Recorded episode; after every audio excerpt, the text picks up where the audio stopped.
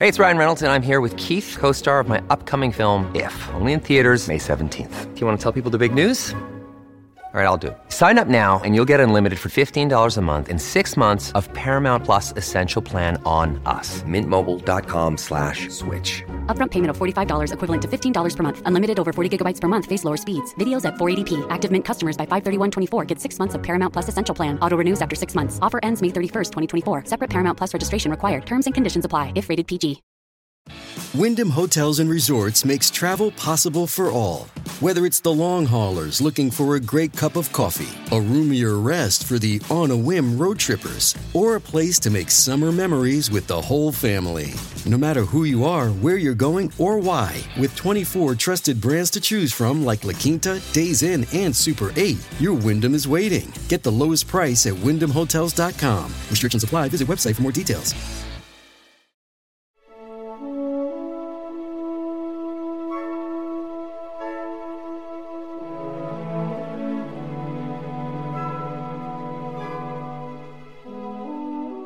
Hola mis amigos, sean todos ustedes bienvenidos. Estoy bien contento porque estoy al lado de una eminencia de muchas cosas, no de una en particular, de muchas cosas, y entre eso de la escritura. Mis amigos, es un placer presentarles a ustedes, que lo ven ya de conocer, por supuesto, Bernardo Jurado. Un gratísimo placer, Steve. Para mí es un honor y un placer estar aquí contigo. Bernardo, mira, otro libro más, Bernardo, felicidades. Ya son más de media docena de libros, gracias a Dios. Para mí la escritura constituye algo que algo, es una terapia inconmensurable de, de paz y de tranquilidad de sosiego y de, de concentración mental, ¿sabes? Por eso escribo permanentemente y con mucha disciplina. Usted, si usted desea ser escritor, le tengo una noticia. No podrá ser escritor sin disciplina. Pero como ocurre con algunos alumnos míos, que son escritores y que yo los he enseñado a escribir algunas cosas, ellos me dicen cuando les pido su tarea, Steve, ¿dónde están tus 500 palabras de hoy? Dice, profesor, lo que pasa es que el día de hoy la musa no ha llegado. Yo me disgusto mucho porque sé que es un engaño de estos alumnos tramposos. Y yo le digo, mira, préstame atención. Cuando la prostituta musa esa llegue, que te consiga frente a tu computadora escribiendo. La disciplina, lo de la musa no existe, por favor. O sea, yo sé que el arte necesita sosiego, necesita paz, necesita tranquilidad. Todo eso yo, yo lo entiendo. Si yo tengo muchos años escribiendo, ¿cómo no lo voy a entender? Si, ven, si mi padre era un gran escritor también, claro que lo entiendo. Pero por favor, la disciplina prela sobre todo eso. Uh -huh. Tenemos que ser tan disciplinados que tenemos que escribir todos los días si usted decide ser escritor. No hay opción. O sea que tú piensas de que la, la musa es totalmente separado a la inspiración. No, realmente la musa es, pertenece a la mitología griega no, y no es una musa, son nueve musas. Y la, música, la musa de la música, de la escritura, de la poesía, de la oratoria, etc. Uh -huh. Eso no es importante. Cuando dije mitología es porque pertenece a un mito. Uh -huh. Lo que sí es cierto es que nosotros, los, los artistas, si es que acaso yo me acerco a ser uno de ellos, los escritores o, o cualquier persona que se vaya a la parte deontológica del comportamiento humano, pues eh, necesita una inspiración. Esa es la palabra mágica, Steve, la palabra inspiración. El inspiratio latino implica, significa, cuando lo traduces al, al, al, al castellano, con un Dios por dentro. Solamente escribimos las personas que entendemos que somos perfectamente divinos, con un alma divina, que tenemos una corta experiencia terrenal. Por eso mi libro se llama así, Divinos, luego humanos. Eso te iba a preguntar. Porque eh, somos perfectamente divinos, somos cósmicamente divinos y vamos a tener una corta experiencia terrenal. Usted dirá, bueno, 90 años es corto. Coño, yo creo que sí, para mí sí es corto, uh -huh. porque hay un problema con nosotros los humanos cuando no entendemos perfectamente lo que es la muerte, ¿no? No, nadie quiere morir, todos tenemos miedo a la muerte porque al final del día le tememos al hecho de separarnos de nuestros afectos y le tememos a los desconocidos. Lo indeseado tiene presencia. Sí, en presencia de lo indeseado, tramposo, Ajá. allí hay, un, allí hay un, un capítulo que se llama así, en presencia de lo indeseado. Claro, a veces se nos presentan en la vida cosas que no deseamos ¿Y quién te dijo a ti que tú eres quién para desear algo? Aquí el único que desea es Dios. Y nosotros somos tan humanos y tan inconscientes de que somos almas cósmicas, de que el perfecto plan de Dios lo arruinamos, porque no se dio como yo quería desde mi punto de vista terrenal. Y resulta, mi querido amigo, usted que me ve en la cámara, que nuestro punto de vista terrenal llega exactamente a la distancia de nuestra nariz. La divinidad es infinita. Hasta allí llegan las cosas. Tocas ese tema acá. Claro. Ok. Cuando te refieres a divino, luego humanos, ¿a qué te refieres? Bueno, me refiero a que sin tú quererlo, eres una persona perfecta, espiritualmente perfecta, divina, cósmica, que simplemente te lo expliqué hace, un- hace unos Mm. minutos fuera del aire. Ahora te explico. Ahora me- Tú pasaste nueve meses en el, en el vientre de tu madre sin necesitar nada. Sí. Te quiero preguntar, porque formas parte de un plan cósmico Ujú. divino. Te quiero preguntar, ¿qué te hace pensar a ti que en los próximos 60, 70 u 80 años de vida que vas a vivir Ujú. te hace falta algo más? No, estamos en el mismo planeta, Ujú. estamos en la misma situación cósmica. Sí. Pero bueno, yo no quiero ahondar en eso. Yo le voy a recomendar que compre el libro. No, buenísimo. Así que se llama Divinos, luego Humanos. Está en Amazon. ¿Dónde lo puedo conseguir? En Amazon, en la mayor librería del mundo. Lo pone por su título o pone mi nombre y le van a salir no solamente ese, sino todas las obras que he escrito. Estoy muy emocionado esta noche. Se lo voy a decir a usted. Estoy muy, muy emocionado esta noche porque esta noche he tenido múltiples regalos. Múltiples. Yo me siento bendecido. Cada día yo soy un hombre bendecido. Pero en mi mano izquierda tengo una pipa que es un- una obra de arte. Yo soy fumador de, pi- de pipa, ¿no? De hace muchos años. Como buen marino, ¿no? Sí, como buen marinero, como buen capitán. Miren esta belleza que me regaló Steve Caranda el día de hoy con una picadura excepcional que por supuesto ya la probamos. ¿no? De manera que yo te agradezco a ti infinitamente. No tienes idea de lo que aprecio el hecho de tener una pipa al mejor estilo del escritor Antonio Gala, que yo admiro mucho, un español que ya ha fallecido. Siempre cargaba un bastón de madera en la mano, pues yo cargo una pipa de madera en la mano por aquello de la suerte. Aunque yo no soy un hombre, Sí. tú sabes, yo soy un hombre creyente y católico, pero, pero eh, me parece algo tan elegante el fumar pipa, ¿no? Y te lo agradezco infinitamente. Hay tantas preguntas, pero eso, ¿por qué 500 palabras? 500 palabras por una razón de corte ah, postmoderno.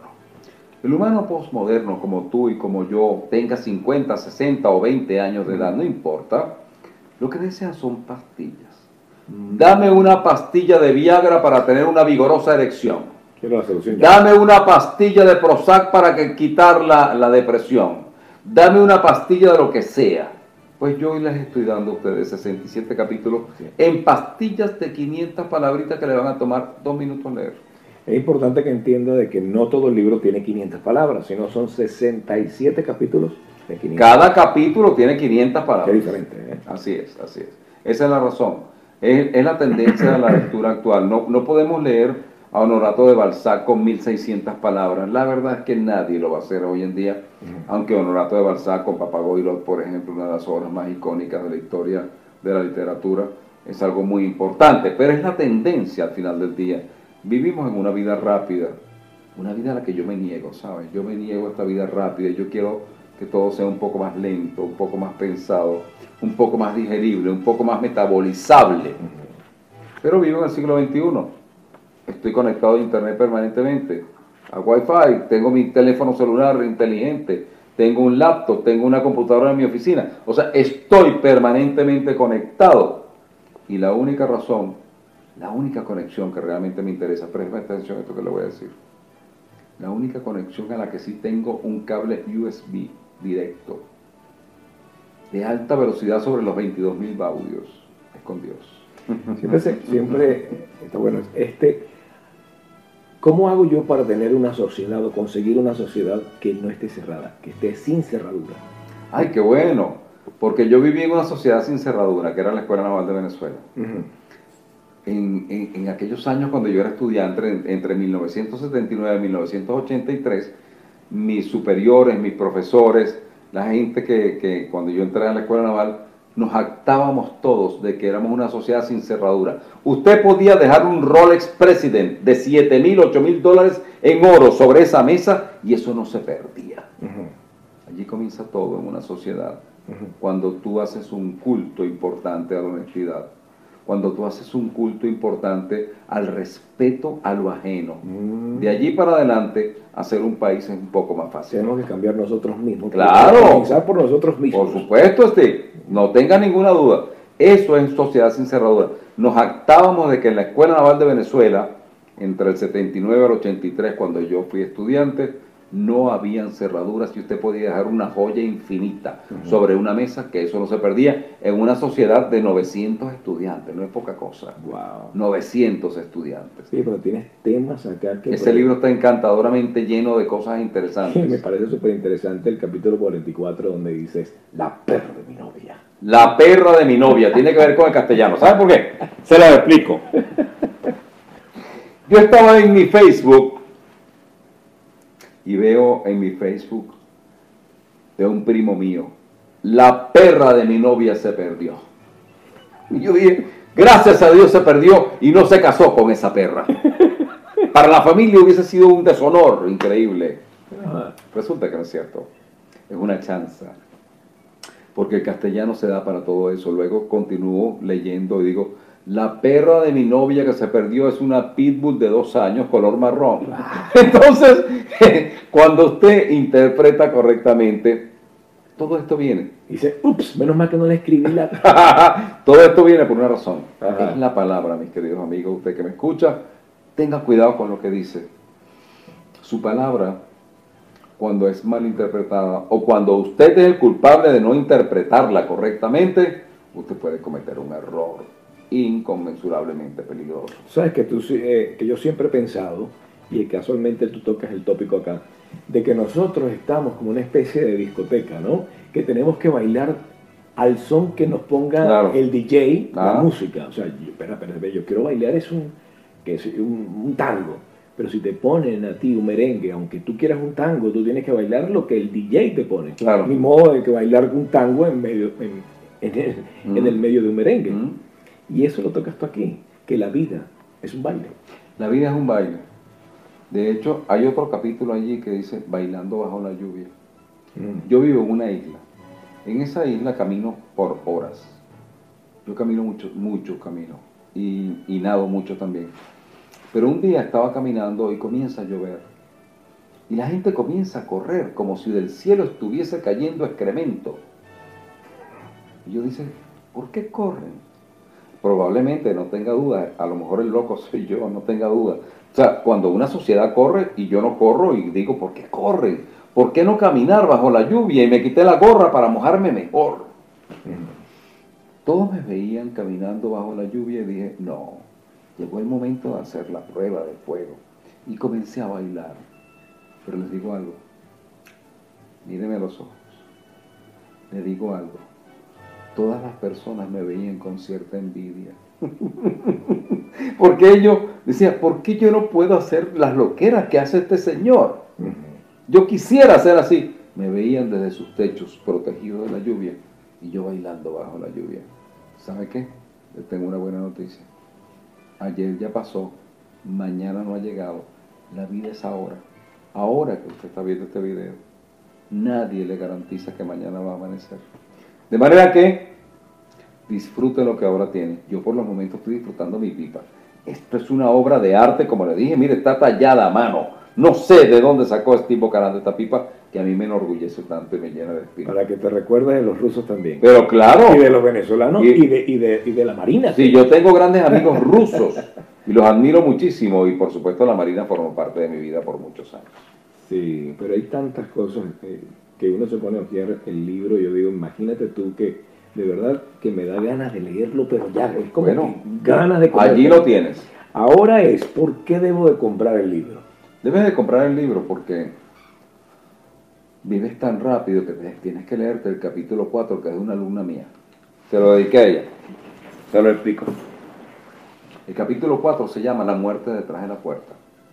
Ella estaba cerrando un negocio, ella es real- realtor, y estaba cerrando un negocio vendiendo un apartamento y de repente su mano derecha comenzó intempestivamente a desobedecerle. ¿Sí? sin cruzar palabras, se da cuenta que tiene un problema, se monta en su carro, cosa que fue un error, se va a su casa llaman al 911 y la operan de un cerebro, de un tumor en el cerebro. Oh. Oye, a ti que me estás escuchando, yo no voy a esperar mi tumor en el cerebro para entender que una flor tiene que detenerme para olerla.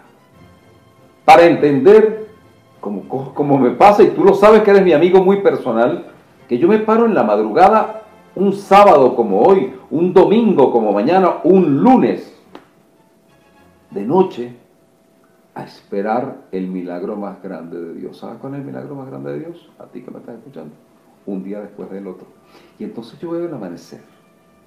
Yo soy un experto en amaneceres. Los he visto todos, porque me levanto de madrugada y ya tendré la muerte para descansar. Y dar las gracias, que es una de las cosas que tú haces. Ah, cuando pongo los pies sobre el piso, doy las gracias. Y doy las gracias porque, por múltiples cosas de corte personal, que no viene al caso mencionar aquí en términos públicos. Pero les voy a decir una sola cosa. Doy las gracias porque tengo salud, tengo, afectos, tengo afectos entre los que tú te encuentras. Tengo muchos afectos. Cuando uno da la gracia, uno cambia la polaridad cerebral. ¿Sabe por qué? Porque en, en, su cerebro, en este momento que le estoy hablando, no cabe la pena y la gracia. No, o cabe la pena, usted lo decide, o deja meter la gracia en su cerebro. Es esa sensación que ahora mismo yo siento, Steve. Es una sensación de sabrosura. Yo siento, tengo una sensación de contentura, si cabe el término lingüístico castellano castizo. es la contentura. ¿Saben por qué, mis queridos amigos? Porque el universo no escucha lo que usted dice. Yo quiero ser millonario, yo quiero ser millonario, yo quiero ganarme la loto, yo quiero que se vendan mis libros. Eso no lo escucha el universo. Malas noticias. El universo escucha lo que usted siente, lo que usted inspira. quiero preguntar algo. Ahora, ahorita que usted me ve en esa cámara, ¿considera usted que yo soy un hombre inspirado? Porque su respuesta no está equivocado, yo estoy inspirado para todas las cosas. El problema que yo tengo, mi problema personal, es que yo me enamoro de los proyectos y no descanso hasta que lo logro. La vida es tan corta, como decía Charles Chaplin, que todos somos aficionados. Apúrate, ponte a trabajar, solamente haz las cosas que te inspiren, solamente haz las cosas que te agraden, solamente debes estar con las personas que te saquen una sonrisa. Si no, es preferible andar solo. Siguiente pregunta. No sé si usted va a compartir conmigo, pero eh, eh, yo, yo disfruto tanto cuando tú hablas que yo me quedo solamente callado como diciendo, mira, hay que tanto de aprender de, Bernardo Jurado. Bernardo, tú eres capitán, tú no dejas de ser capitán porque un título... No, es un título nobiliario. Nobiliario. Sí. Pero tú puedes salir del, de la mar. Pregunta, ¿la mar sale de ti? No, chico. ¿Qué cosa? Es un problema espacial, ¿no? Se lo voy a explicar. Pero el tiempo y el espacio son cosas diferentes. Le, quiero recordar que yo, yo soy hijo de un capitán de navío. Yo me crié en esos muelles. Yo viví en Inglaterra con mi padre cuando estudiaba con la Marina Británica. De manera que mm, la respuesta es no. Yo tal vez me puedo salir de la playa, pero la playa yo siempre la llevo por dentro. El océano lo llevo por dentro. Por aquello que dijo un poeta venezolano, yo siempre me he permanecido en mi vida sobre el azul del mar y bajo el azul del cielo. Siempre en azules. Es verdad, es verdad.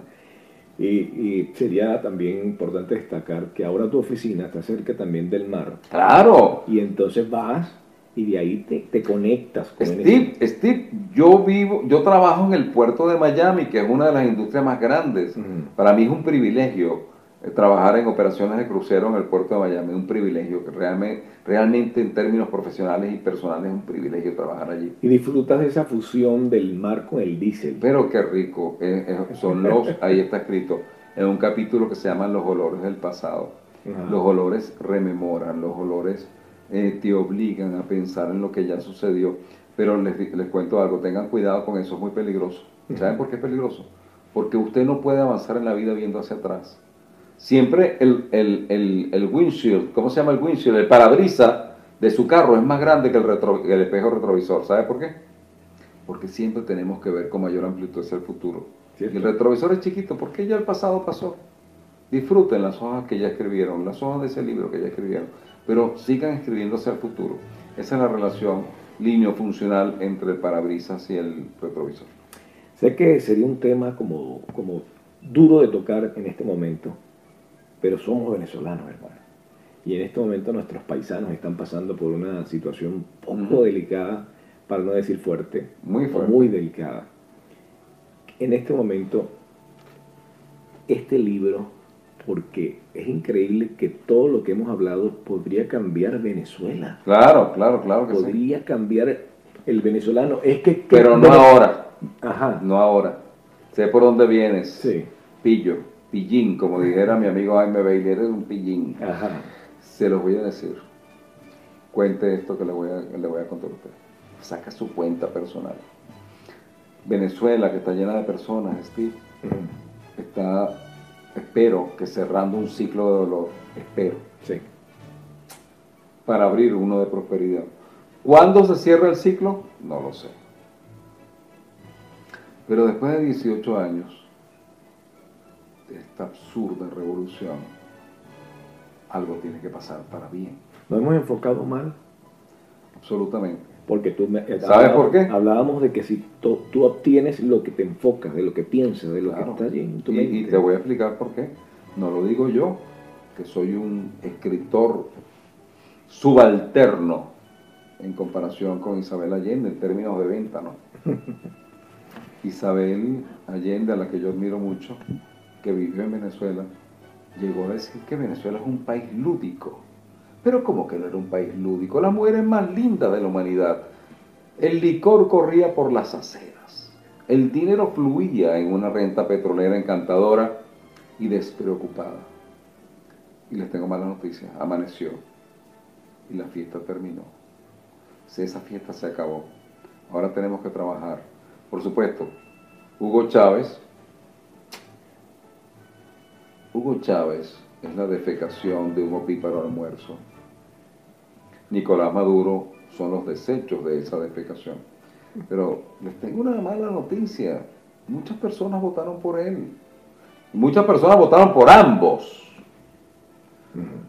Y esta grata conversación espiritual que yo, con la que yo adorno mi psiquis, con la que podo el jardín de mi psiquis del que te hablé anteriormente, yo recomiendo que no lo enturbiemos, hablando de la política balurda, subalterna, rastrera y larvaria de mi país de origen Venezuela. Porque en definitiva cuenta, como, como siempre se ha dicho, cada pueblo tiene el gobernante que se merece. Yo no creo, Ahí en este- yo no creo, Steve, que. Venezuela merezca estos gobernantes tan nimios, tan subalternos, tan hormigueros. No creo que, lo, que se los merezca. Ningún país se los merece. Nicolás Maduro, que es un perfecto ignorante, como todo el mundo lo sospecha. Un individuo que no estudió nada en un sistema educativo gratuito desde kindergarten hasta la universidad, todo gratuito. Pero yo he escuchado, no sé si es cierto, de que él fue entrenado, y eso es lo que se corre por acá, en- con, con la gente de Cuba. De que Sí, claro, eso es cierto. tiempo. Él estuvo un entrenamiento eh, comunitario, que a mi juicio no califica ni siquiera a Evo Morales, pero que es mucho decir. Pero a lo que voy. Un hombre en un sistema educativo gratuito que no se graduó de nada es porque simplemente un flojo. Ese es el caso de Nicolás Maduro. ¿Y cuál de estos sería bueno para él? Debe estudiarse todo el libro y aprendérselo de memoria como si fuera el catecismo, para ver si aprende algo el animal. Y en especial, En especial debe eh, entender un capítulo que se llama La maleta de la dignidad.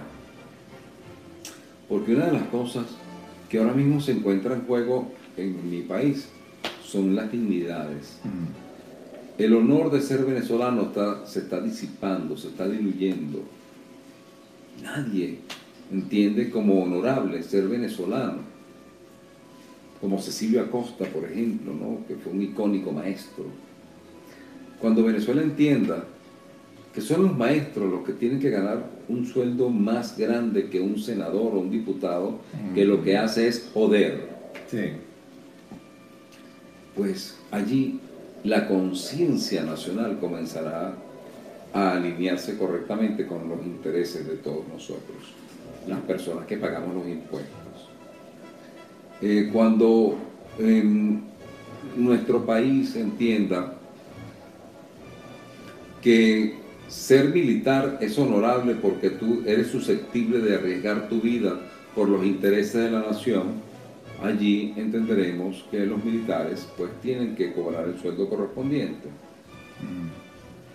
Pero el problema es que los militares, en particular los militares de, la, de cuyas filas yo vengo, tienen que recibir una reeducación democrática, holística, flexible, muy grande, ciudadana, para evitar a un aborto de la circunstancia histórica que es Hugo Chávez. Él es un aborto de la circunstancia histórica.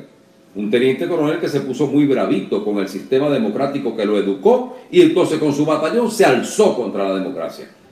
Y de paso, la democracia ha sido tan flexible, tan blandengue y tan pusilánime que le permite ir a unas elecciones. Pero es un momento, creo que tenemos que revisar nuestra conducta Creo que tenemos que revisar nuestra conciencia como venezolanos. Creo que tenemos que revisar a la democracia. La democracia, bienvenida la opinión de Steve Bocaranda. Si acaso Steve, esta noche que usted me está viendo, Steve no estuviese de acuerdo conmigo, bienvenido. Gracias a Dios, haremos un gran programa porque usted se beneficiará del punto de vista de Steve, que está en contra de mi punto de vista. Bienvenido a la disidencia, eso es la democracia. Pero cuando usted me agrede con sus armas, yo no puedo estar de acuerdo con usted, que es el caso de Hugo Chávez contra la democracia venezolana. Sí. En pocas palabras. Me han traído un café que huele muy bien. Sí, ya lo estoy viendo. Adelante, adelante. Adelante con el café. Eh, no, por favor, déjalo ahí. Ya lo vamos a tomar, que está muy caliente. Cuéntame. Este, en pocas palabras, si yo, por ejemplo, digo, eh, pienso en Venezuela, entonces pienso, por ejemplo, playas, mujeres hermosas, eh, aquí, allá, petróleo, X. En pocas palabras, de la misma manera, Bernardo Jurado, en eso mismo. Cuéntame, ¿quién es Bernardo Jurado? Bueno, yo le, le quiero decir algo que es a lo mejor penoso. El hecho de ser venezolano, a usted que me escucha, simplemente es un accidente geográfico. Lo lamento. Si su madre se hubiese montado con ocho meses de embarazo en Pan American, que ya desapareció, cuando usted iba a nacer en el año 60, 61, 62, y en pleno vuelo se presenta el alumbramiento, cosa que podía suceder en aquellos años, usted fuera británico, o tal vez hubiese, fuera español, hubiese nacido en Madrid. Pero no, nació en Venezuela. Es un accidente geográfico. Así es. La pregunta que no, a mí me da mucha risa. Présteme atención a esto. esto. es algo realmente interesante para que usted comprenda cómo se mueve el mundo. A muchos venezolanos le pregunto, ¿qué te hace sentirte venezolano? Y comienzan con esas respuestas tan absurdas, tan fuera de la situación de divinidad a lo que yo quiero referirme. Ay, la calle donde me crié, le tengo mala noticia, esa calle nunca fue suya. La era de, la ciudad. Mis amigos de la infancia, mala noticia, los que no han muerto son unos viejos que están marcando el agua y ya no son tan sus amigos. Así podemos seguirnos. Mi colegio, qué bueno que te graduaste, porque si tuviese con 50 años estudiando segundo año de bachillerato, la verdad es que te parecería a Nicolás Maduro. Nada de lo que les he dicho les pertenece solamente les pertenece algo que los identifica como venezolanos, que son sus recuerdos, mis recuerdos, que es la trampa donde Estivo Caranda con su satánica pregunta quiere hacerme caer. Mira, se lo explico. Mis recuerdos son portátiles, los tengo aquí. Todos los días los llevo conmigo. Las playas donde me bañé, el Santo Ángel, la Amazonía que conocí muy bien, Ciudad Bolívar, o Punto Fijo, Mérida, Táchira. ¿Qué les puedo decir? O el Ávila que me vio crecer en la Altamira de mi infancia. Son mis recuerdos y son portátiles. Ahora vivo, en Miami, pero si mañana me mudo a Greenwich, Inglaterra, me los llevaré conmigo, no pesan. ¿Contestaba su pregunta, profesor? Así mismo. Y añoras eh, los aguinaldos, o sea, las misas de, de- del gallo. Qué interesante mañana. pregunta, no los añoro. No, ¿Sabes por qué? a ver. Porque yo no puedo vivir con un pie en Miami y un pie en Chacao. Yo tengo que decidir dónde ser feliz. Sí. Porque si yo fuera así, si yo añorara los aguinaldos en Altamira o en Cebucán donde me crié, no fuera feliz porque vivo en Miami, no estoy en Cebucán. Pero si estoy en Miami, entonces no fuera feliz porque añoro los aguinaldos en Cebucán Oye, qué raro, qué raro que no, que somos bastantes venezolanos, que no nos hemos traído esa tradición de los aguinaldos. me Sí la hay.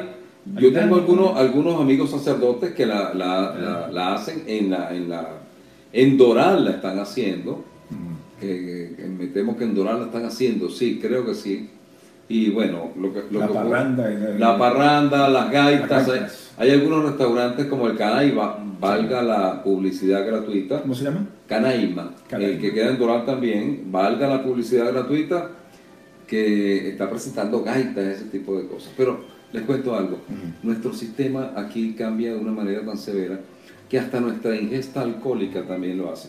Me da mucha risa cuando llegan mis amigos de Venezuela, tío, que Bernardo, vamos a tomarnos unos tragos. Y yo le digo, no, porque tengo que manejar próximamente. Y los tipos dicen, qué tipo tan aburrido. Malas noticias. Lo lógico es que usted no maneje con tragos. Eso es lo, lo normal en el primer mundo. En Venezuela muchas veces uno, las personas van manejando con un whisky servido. Sí. Eso es irregular y es propio del cuarto mundo y es propio del medioevo, a donde ahora mismo se aproxima con la velocidad de la, de, de la ley de gravedad mi país, Venezuela. Pero todo eso va a cambiar, porque los ciclos, la vida es ciclotímica. Cerramos ciclos de dolor para abrir ciclos de prosperidad, de placer, de sonrisas, de felicidad. Ok, para cerrar, porque hemos, de- hemos tomado más tiempo de lo que teníamos ahí pau- pautado, eh, estamos conversando acerca de que la felicidad es hacer aquello lo que tú haces, de, lo- de- de aquello que tú haces que, que amas, quiero decir. No tengo ninguna, yo, yo, yo soy un hombre que no, no trabajo. Y yo no trabajo, ¿sabes por qué? No porque sea millonario. Pero te la pasas escribiendo todos los días por... Pero por porque horas. para mí es un placer y lo que es un placer no es un trabajo. ¿Pagarías por ello? Pero claro, o sea, si, si, si yo no tuviese un laptop, una computadora, yo digo, Steve, ¿me puedes alquilar tu computadora para yo escribir? Y te pagaría a ti para que me prestes tu computadora. ¿Sabe qué? Es como el sexo. Igualito. Es una pulsión. Busquen la palabra pulsión en el diccionario. Pulsión. Algo que no puedes contener. ¿Sabes cuándo vas a ser escritor? Cuando a las 2 de la mañana te levantes con una idea que te despierte, que te cachetee, que te haga levantarte de la cama como una silla de eyección. Pongas la idea en blanco y negro y te devuelvas a la cama para escribirla mañana cuando la madures. Ese día serás escritor. Yo he sido un escritor, he decidido serlo. Un escritor profesional, pero no por el dinero, sino porque me llena el alma. Porque al final, como dice mi libro, ¿saben qué? Tomen nota, somos divinos y luego somos humanos.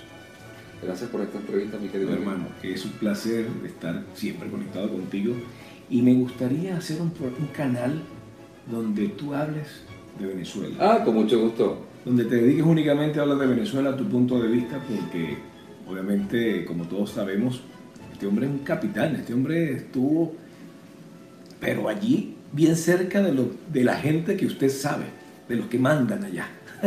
Así de simple. Y que quizás usted no quiera saber, pero en realidad el único que sabe son esta gente que se la pasó allí al ladito de ellos. ¿Qué crees tú que podemos hacer?